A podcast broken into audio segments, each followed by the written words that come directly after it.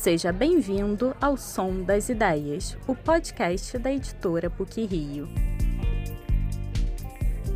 Olá a todos, aqui quem fala é Mauro Silveira, professor do Departamento de Comunicação da PUC Rio, trazendo para vocês um programa especial. O Som das Ideias, da editora PUC Rio, e o podcast do Programa de Pós-Graduação em Comunicação do Departamento de Comunicação da Universidade se unem por um motivo muito especial. O lançamento do livro A Ficção Equilibrista, Narrativa, Cotidiano e Política, em coedição com a editora Relicário. A autora é a professora Vera Lúcia Fulande Figueiredo, do Departamento de Comunicação da PUC-Rio, a quem temos a honra e o prazer de receber. E para dividir comigo essa tarefa tão agradável está a professora Bruna Alcar, também do Departamento de Comunicação da PUC. Professora Vera, muito obrigado por sua presença em nossos podcasts. Eu que agradeço. Para mim é, é um prazer estar aqui com vocês e poder falar mais um pouquinho do livro. E é justamente sobre o livro que a gente vai falar na abertura desse, dessa nossa entrevista, dessa nossa conversa. Como a senhora chegou ao título do livro? E ainda em relação ao livro, ele adota uma perspectiva multidisciplinar, como essa metodologia foi desenvolvida e que campos artísticos e culturais se cruzaram para compor as análises do livro. Tá. Em relação ao, ao, título do livro, há uma coincidência, porque quando ele foi publicado, Aldir Blanc, é, que fez aquela música intitulada Esperança Equilibrista, ele tinha morrido recentemente. E muitas pessoas acharam que esse título era uma homenagem ao Aldir Blanc. Não era, mas é, muito me agrada que ele possa ser entendido como uma homenagem a, a esse compositor tão importante, tão expressivo para a cultura brasileira. Né? Na verdade, o título vem de uma leitura de um livro do Willem Flusser, é, em que ele é, está falando do, do roteirista e ele diz que os roteiristas eles são é, é, autores que tentam se equilibrar entre o texto e a imagem. Só que a imagem os atrai, puxa, a lei de gravidade da, da imagem os atrai e eles acabam caindo. Né? E, e, e nesse trecho, o, o, o, o Flusser está fazendo uma crítica ao roteiro, aos roteiristas, como algo que, é, de certa forma, colabora né, para um, um, fim da literatura, do texto literário. Ele está criticando a atividade do roteirista. Né? É, e aí, é, mas como, de, como ele diz que o roteiro é um texto que se equilibra entre o texto e a imagem, eu achei que essa ideia do equilíbrio né, é, poderia ser aproveitada por mim para pensar o lugar da ficção hoje. Né? Como que a ficção se situa num momento em que você tem uma certa, um prestígio maior de, do documental, né? Da, do, dos textos de não ficção, das obras de não ficção. Né? É, tem até a ideia de, de romance sem ficção, né? conto sem ficção, de não ficção. Né? Então, é, eu fiquei pensando que eu poderia é, trazer essa ideia de equilíbrio né? Que está lá no texto do Flusser em relação ao roteiro, para esse lugar que a ficção acaba tendo que se situar, né? É, sendo atribuído a ela, a importância dela, sendo é, atribuída ao fato dela permear os documentários, né? e havendo uma certa desconfiança do texto ficcional, porque ele seria totalizante, porque ele apresentaria a ideia de um autor que seria o pensamento fechado de um autor, porque ele não estaria aberto ao imprevisível, ao acaso. Então, a ideia era como que a ficção se equilibra né? É, nesse, nesse momento em que ela, ela, é, ela perde prestígio, né? ela é chamada para. É, como se ela fosse coadjuvante da produção documental. Então, o título veio daí, né? É, e, bom, e agora a segunda parte da pergunta de vocês, que era a, a questão da metodologia. Né? É, bom, a, a metodologia interdisciplinar, né, do, do, que está presente, que norteia o livro, né? ela decorre não só da própria interseção entre os campos da produção cultural, que se intensifica cada vez mais, chegando a criar zonas de indistinção entre esses campos, né? É, e exige também, de certa forma, a relativização das compartimentalizações criadas pela modernidade. Então, ela vem daí porque já há essa relativização das compartimentalizações da modernidade, já há essa, essa intensa interseção entre os campos, ela vem daí e ela vem do fato de eu trabalhar também numa interseção de campos, porque eu sou eu trabalho na área de letras e na área de comunicação. Aponta, estimula é, esse olhar que é um olhar transversal, que é um olhar que passa por áreas diferentes. A professora Bruna Alcar vai fazer a primeira intervenção nessa nossa entrevista. Obrigada pelo convite, Mauro, professora Vera, um prazer estar aqui com vocês. Professora, no livro a senhora reflete sobre as formas adotadas pela ficção literária e pelo cinema como lugares de resistência. Que soluções essas manifestações culturais apontam? Na verdade, essa ficção, é, ela, essa ficção que eu abordo nesse capítulo do livro, né, é, e que é uma ficção política, é, ela não ela não se caracteriza por apontar soluções.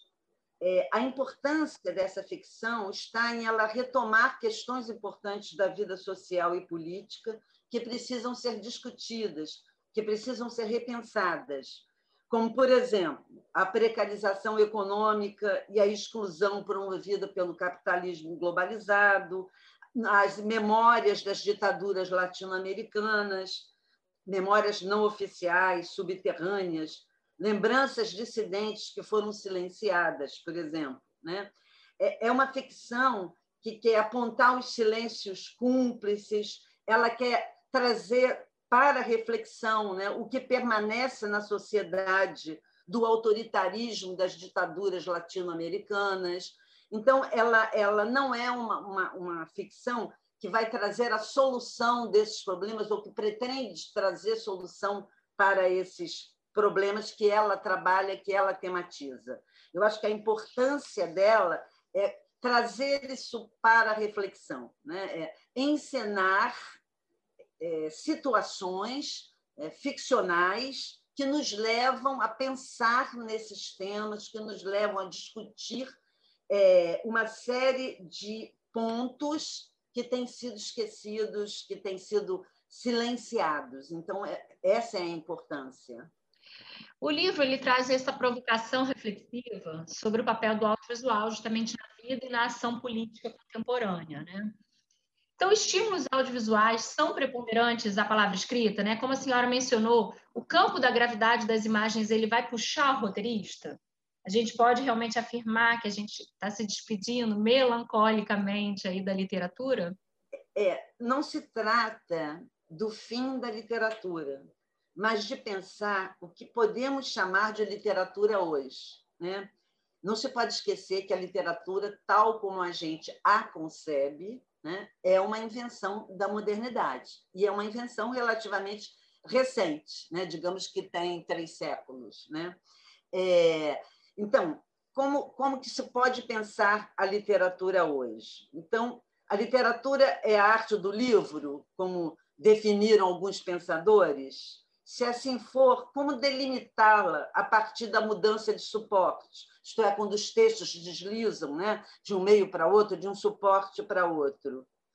Pode-se perguntar, e o que é um livro, quando ele não é mais simultaneamente é, ou inseparavelmente texto e objeto.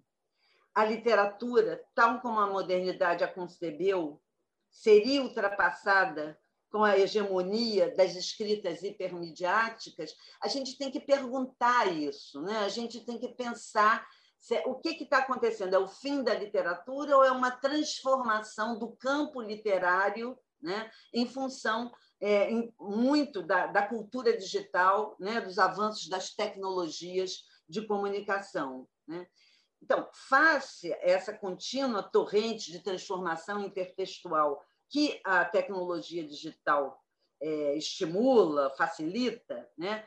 faça um processo incessante de reciclagem dos os textos literários vêm cada vez mais assumindo um lugar de intermídia. É, eles são muitas vezes pretextos para uma produção no campo do audiovisual e assim eles vão perdendo a centralidade. Quer dizer, o que mudou muito, se você pensar no século XIX, né, a literatura tem toda uma centralidade na vida cultural daquele momento. É, hoje, muitas vezes, é, ela, ela não é o centro, né? ela é algo que vai servir para, por exemplo, o cinema, né? que vai ser retrabalhada num roteiro para uma obra cinematográfica. É, eu costumo sempre citar uma propaganda que tinha da Livraria Cultura, que era uma propaganda de romances, né? É, que dizia assim: quais desses romances você acha que poderia virar um filme? Então, eles queriam vender né, os romances é, dizendo que eles eram tão bons que eles poderiam virar um filme. Então, é, é isso que a gente tem que pensar. O fato da literatura perder a centralidade, né, como o grande o, o, grande centro né, da, da atenção, do, do, próprio entretenimento né, é, e da própria importância no campo artístico, não significa que ela vai acabar. Né? Mas a gente pode pensar que ela vai se transformando até para não acabar. Né? Quem não se transforma perece. Então, eu acho que ela vai se adaptando a, esses, a esse novo contexto né, de centralidade, eu acho, muito mais da imagem do que do texto. Professora, a sua reflexão agora nos remete à próxima pergunta. Né? No artigo em que analisa o filme Arábia, a senhora faz uma reflexão sobre imagem e texto no âmbito da obra. Que tipo de relação seria possível estabelecer a partir da análise desse filme? Pois é, Arábia nos surpreende muito, porque é, é através do ato solitário da escrita que normalmente não é associado aos hábitos de um operário, que o personagem adquire consciência da exploração da sua força de trabalho. Então, o filme aborda a escrita como um lugar político. No início do longa, a fábrica, a imagem da fábrica assume todo o protagonismo, contrasta com a natureza que vai ladeando a estrada onde o personagem André anda de bicicleta nas primeiras cenas do filme. Nesses minutos iniciais, a câmera se dedica mais a mostrar a fábrica que corrói a saúde dos habitantes, envenenando o ar, é, do que é, focalizar, centralizar na figura do operário, que será o personagem principal do filme. Né? Aí, a partir desses minutos é, iniciais, a narrativa é, propriamente dita salta dessa moldura e nós começamos a ver o André, esse personagem que estava andando de bicicleta nas primeiras cenas, lendo o caderno deixado pelo Cristiano, que é um operário que acaba de morrer. Aí, nesse momento, o título Arábia vem, é, aparece na tela, é projetado na tela, é como se houvesse um segundo começo do filme. Né? Então, o que é interessante é que, a partir desse, desse ponto, nós vamos assistir a história da vida do Cristiano, tal como escrita por ele em um caderno, mediada pela leitura de um outro personagem, que é o André. O operário morto ele renasce para nós, espectadores, através do texto que ele escreveu, narrando a própria vida. Então, você vai vendo, vai recuperando o passado do Cristiano, que é o operário que morreu, né? É, através da leitura que o André faz do diário dele. Então, é, reparem é, a importância que o texto assume né, é, como mediação, né? A, a, a mediação da escritura e da leitura constitui né, a, a, o, o, o, filme. Né? É, é o que nos dá a ver né, a, a, a vida do personagem principal.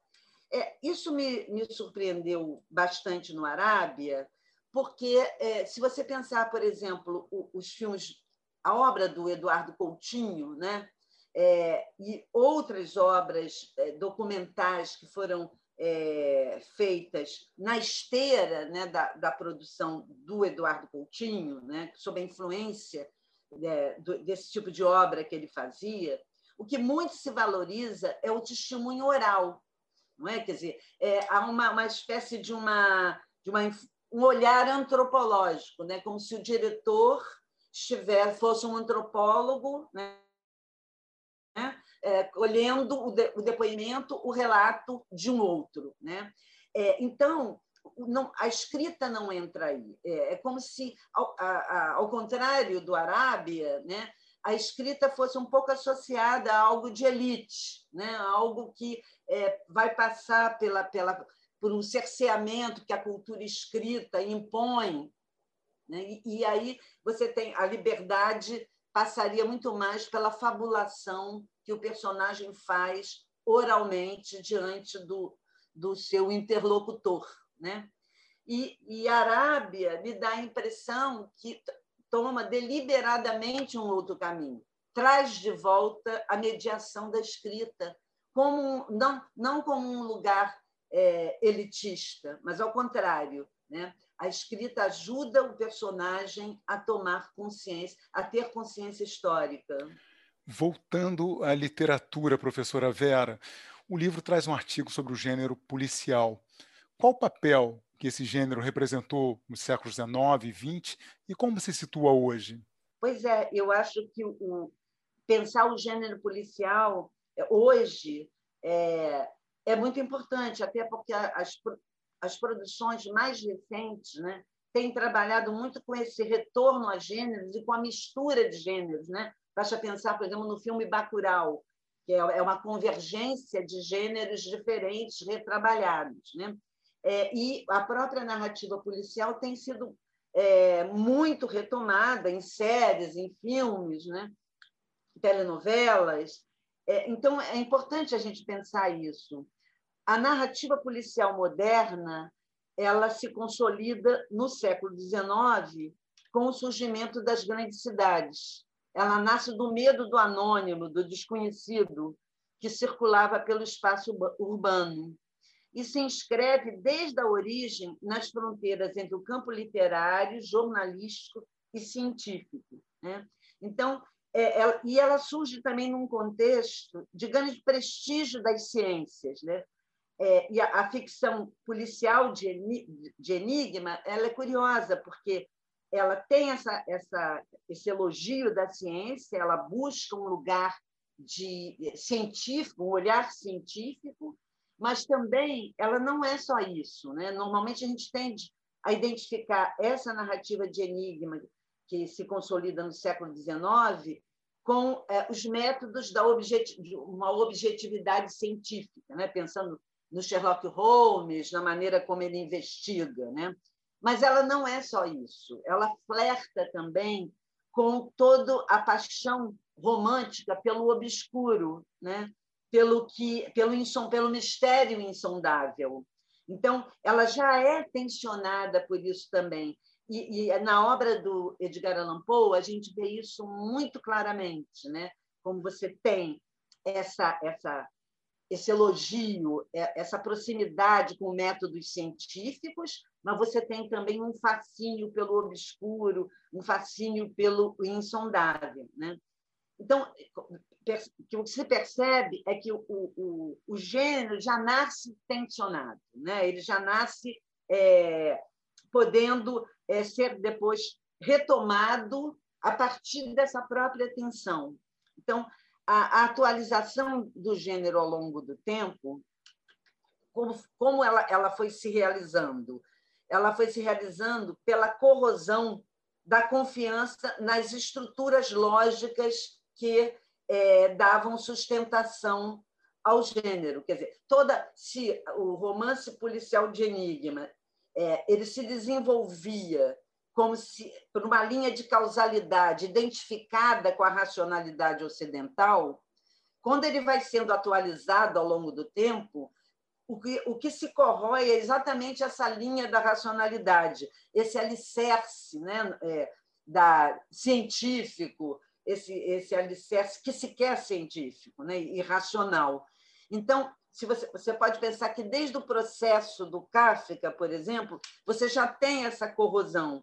Você poderia ler o processo do Kafka como um romance policial em que não se chega a nenhuma conclusão. Né? Você tem um acusado, você tem a morte do acusado ao final, mas você não sabe qual o crime que foi cometido. Né?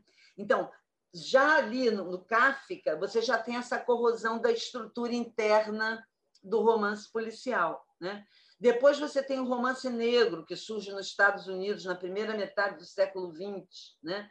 é que vai ser muito trabalhado pelo cinema, que também continua esse trabalho de corrosão das estruturas do, do romance policial de enigma. Né? Você começa a desconfiar do detetive, ele perde a imunidade, também nem sempre se chega ao resultado da investigação.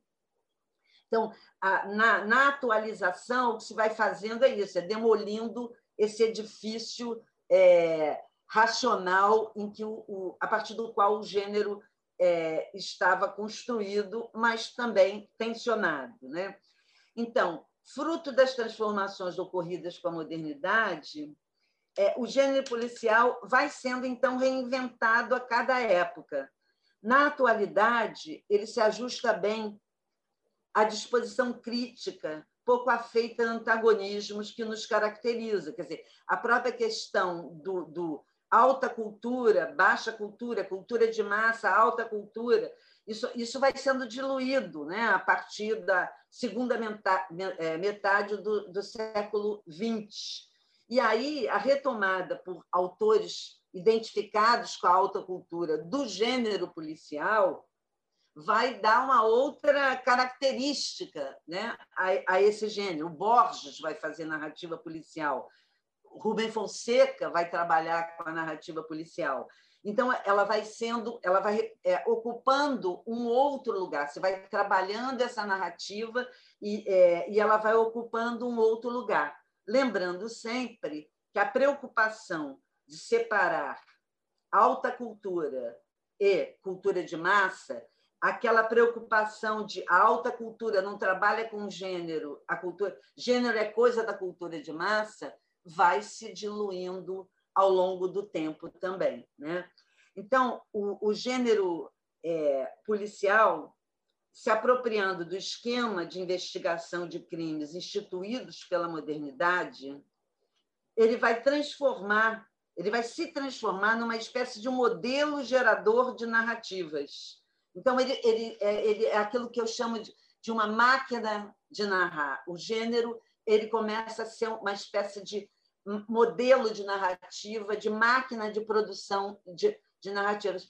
É, é uma coisa que eu estou querendo, inclusive, trabalhar no meu próximo curso, né? é essa ideia da variação. Né? Quer dizer, os gêneros são retomados, é, mas eles não são retomados repetitivamente, ponto.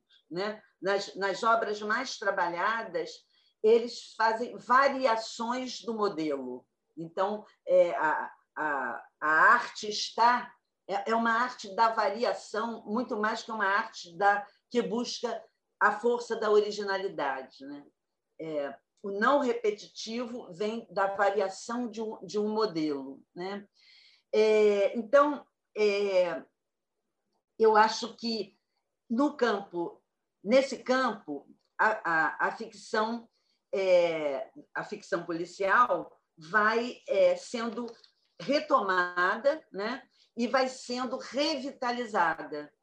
Acho que, acho que isso é o que, que mais caracteriza é, essa, a ficção como máquina de narrar, que é a ideia, a ficção policial como máquina de narrar, que é a ideia que eu tento desdobrar no capítulo.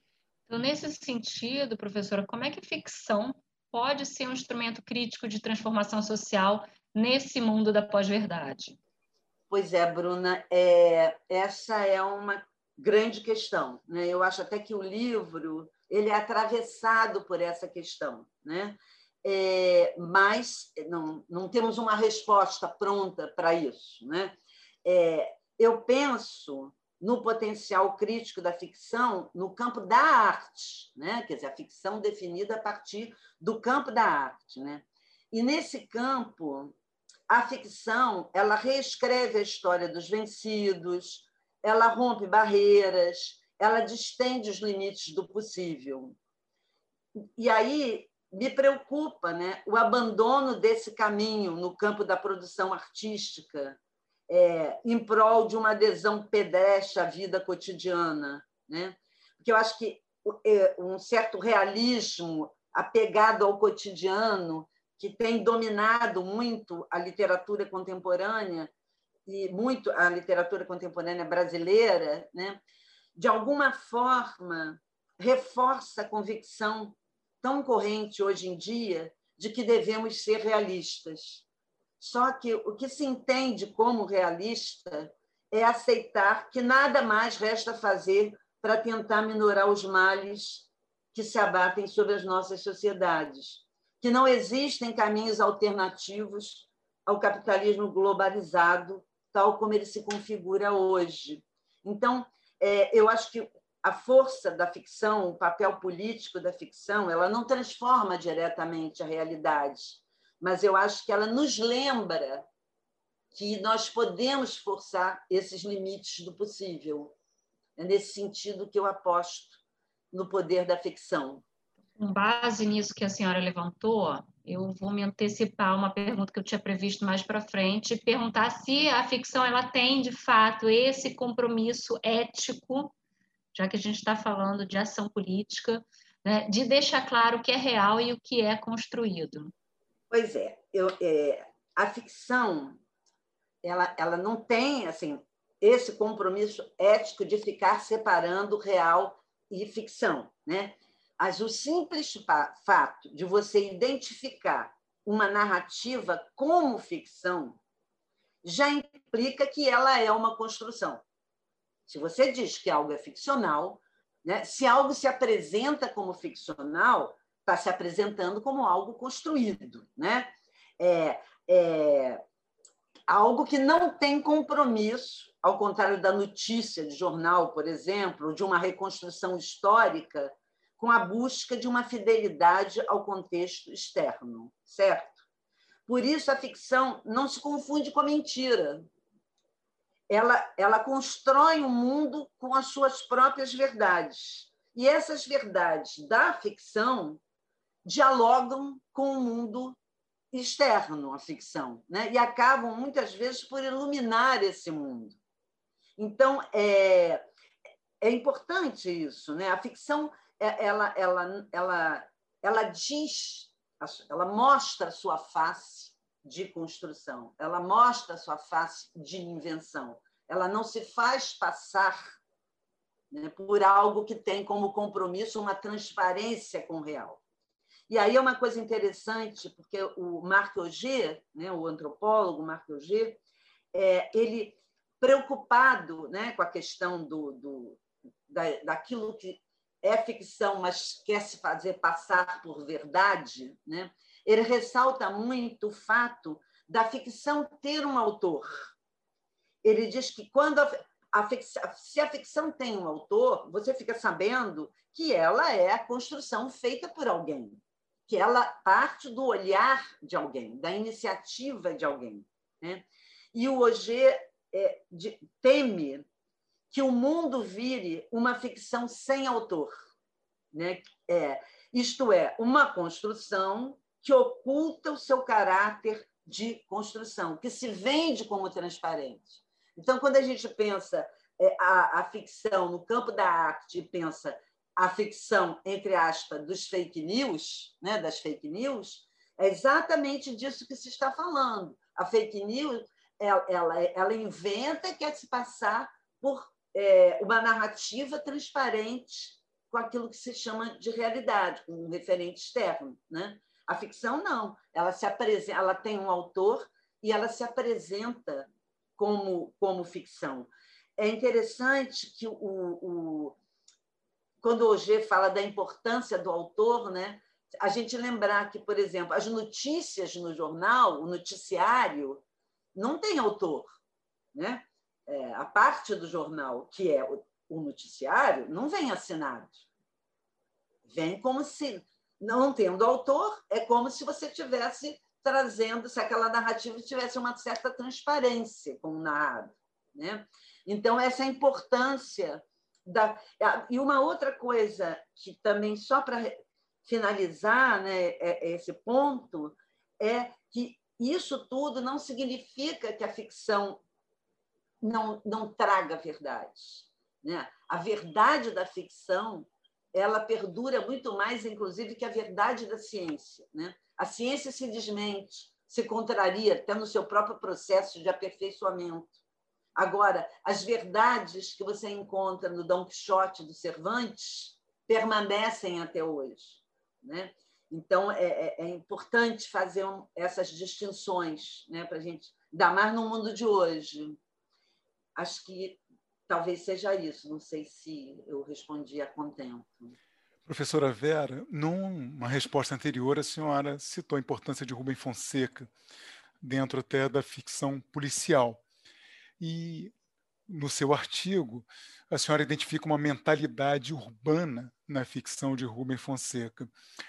E, e, também com base nos textos do escritor, a senhora discorre sobre uma relação que envolve três atores: autor, narrador e leitor. Com base em algumas dessas características, a senhora poderia falar um pouco sobre o, Rubem Fonseca no contexto de uma ficção equilibrista? Sim.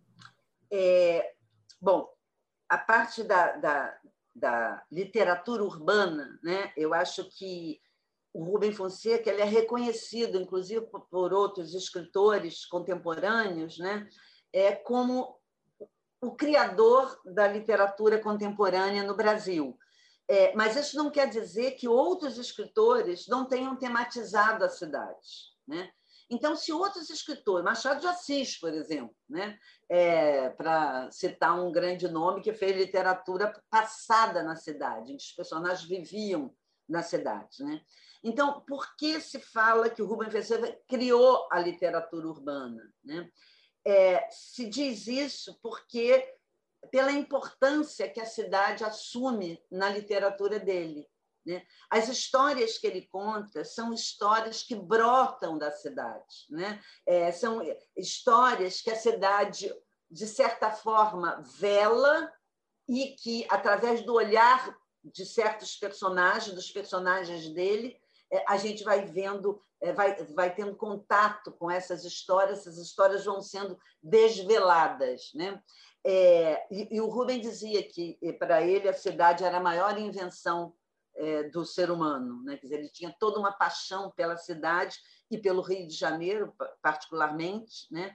E, e, e, o que, que acontece? Então, como que ele, ele realiza essa literatura urbana? Dizer, na minha opinião, é muito em função do ponto de vista dos personagens. Quer dizer, a literatura do Rubem ela é predominantemente uma literatura em primeira pessoa. Né?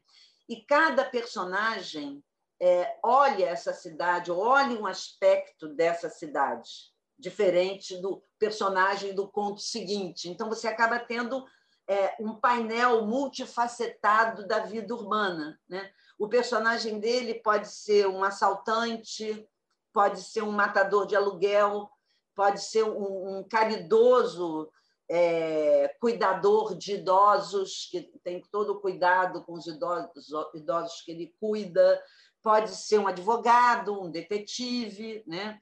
É, os personagens eles estão inseridos nas mais diversos é, segmentos sociais, né? E olham a cidade dos mais diversos pontos de vista. E aí é, o que ocorre? É, ocorre que a gente vai vendo a cidade também dos mais diversos pontos de vista. A gente olha com esses personagens, né? Olha com o assaltante, olha com o matador de aluguel, olha com o detetive. Né? Então, é, ele, vai, ele vai compondo esse painel. Mas tem uma outra coisa é, importante, né? que aí trazendo mais para o ponto da, da literatura equilibrista, da ficção equilibrista, que é essa relação do que vocês falaram, né, do, do autor, do narrador, do leitor, como é que ele trabalha isso. Né?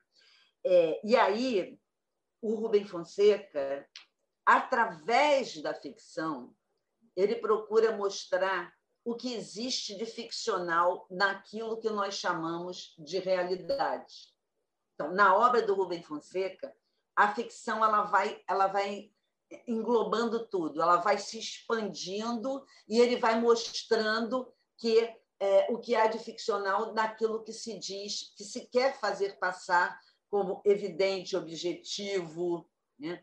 E, e, com isso, ele vai diluindo todas as certezas. Quer dizer, a obra do Rubem Fonseca é uma obra que dissolve as certezas, os parâmetros fixos. Né? Então, por exemplo, é, normalmente a gente distingue o autor do narrador. Né? O autor é ligado, é referido a algo fora do texto, fora do mundo ficcional. Só que na obra do Rubem, o que ele vai mostrar é que aquele autor que a gente diz que está fora do mundo ficcional, ele também é um personagem. Só que ele é um personagem criado pela mídia, criado pelo mercado editorial. A figura pública daquele autor não é exatamente o que ele, aquele autor é empiricamente na sua vida pessoal. Né? Então, ele é uma figura pública, ele é um personagem público também construído. Então, a, já a fronteira entre o personagem do mundo ficcional e desse autor que estaria fora já começa a ser, a ser diluída. Né? E como também tanto o autor quanto o narrador são leitores, o mundo do leitor também é tragado para dentro do mundo ficcional. Esse leitor, ele é coautor da obra, na medida em que ele interpreta a obra. Então, o, o, que, vai, o que vai acontecendo é que essas, essas compartimentalizações, o autor aqui, o narrador ali, né, o leitor aqui, elas vão se desfazendo, eles vão, essas figuras, elas vão se trocando, elas, elas vão é, elas vão sendo colocadas em interseção. Não sei se eu respondi é, exatamente o que vocês queriam com a pergunta. Ah, justamente isso, é, os deslocamentos de um lado, né, essas interseções, mas também as expansões dos meios, elas acabaram se tornando mais comuns com esse aprimoramento tecnológico né, do mundo contemporâneo. E se constituem uma questão central das artes, é, que são questões que vão né, é, permear já há algum tempo seus interesses de pesquisa. Hoje a gente pode afirmar que existe uma nova lógica desse contexto hipermediático que rege o campo das artes, ou especificamente a literatura? Acho que sim. Eu acho que a gente vive numa cultura digital já. Né? E assim como, já dizia o McLuhan, uma vez é, vivemos né, na galáxia de Gutenberg, né, em que é, a, a, a, expansão da imprensa criou toda uma cultura, que é essa cultura é, que ele chama de galáxia de Gutenberg, eu acho que a tecnologia, tecnologia digital está operando uma transformação tão importante quanto aquela que foi é, trazida com a expansão da imprensa. E com isso não se quer dizer que aquele mundo terminou, que aquele mundo não existe mais. Não é isso continua a existir, como o próprio McLuhan sempre disse. Né? Quer dizer, quando você tem uma transformação cultural desse porte, é, o mundo que está sendo. É, é, que ficou. perdeu a hegemonia, ele não desaparece, ele fica dialogando com essa nova, esse novo contexto. Né? Então, eu acho que realmente a gente tem uma cultura digital, a gente, é, essa, isso que você disse, Bruna, da, da expansão das fronteiras entre os campos, como que a tecnologia digital é, favorece isso, facilita isso. Né? É, você pensa o, o, a adaptação do romance Dom, Dom Casmurro, né? que a Globo fez, que o Luiz Fernando Carvalho fez. Então, primeiro, tudo começa num um, site, numa página digital, né? e pessoas começam, é, pessoas comuns lendo trechos é, do romance para depois chegar é, na série, na adaptação para a TV. É, tem uma outra iniciativa que não, acho que não sei se foi a, a, a, da série Capitu, ah não, foi do, do, do, romance do Milton Atum, dos dois irmãos, que depois você tinha possibilidade de ler o romance na tela e, e tinha de repente entre uma linha e outra, ou no final de uma linha, tinha um link. Então você estava lendo o romance, clicava ali e aparecia a cena a cena do aquela cena que você está lendo, tal como ela foi apresentada na série é, na Globo, né? Então você vê aí a interseção da escrita, né? Clica, eu estou lendo, clico e entram os atores representando. Então é claro que isso é, traz uma nova lógica, né? Do, lógica do consumo, lógica da produção, lógica do consumo, lógica da escritura e lógica da leitura. Muda o escritor, muda o leitor e muda a circulação da própria produção cultural, né? É, então, dentro dessa cultura digital, a gente pode dizer que o mercado ele acaba por se estabelecer como esse grande mediador da cultura?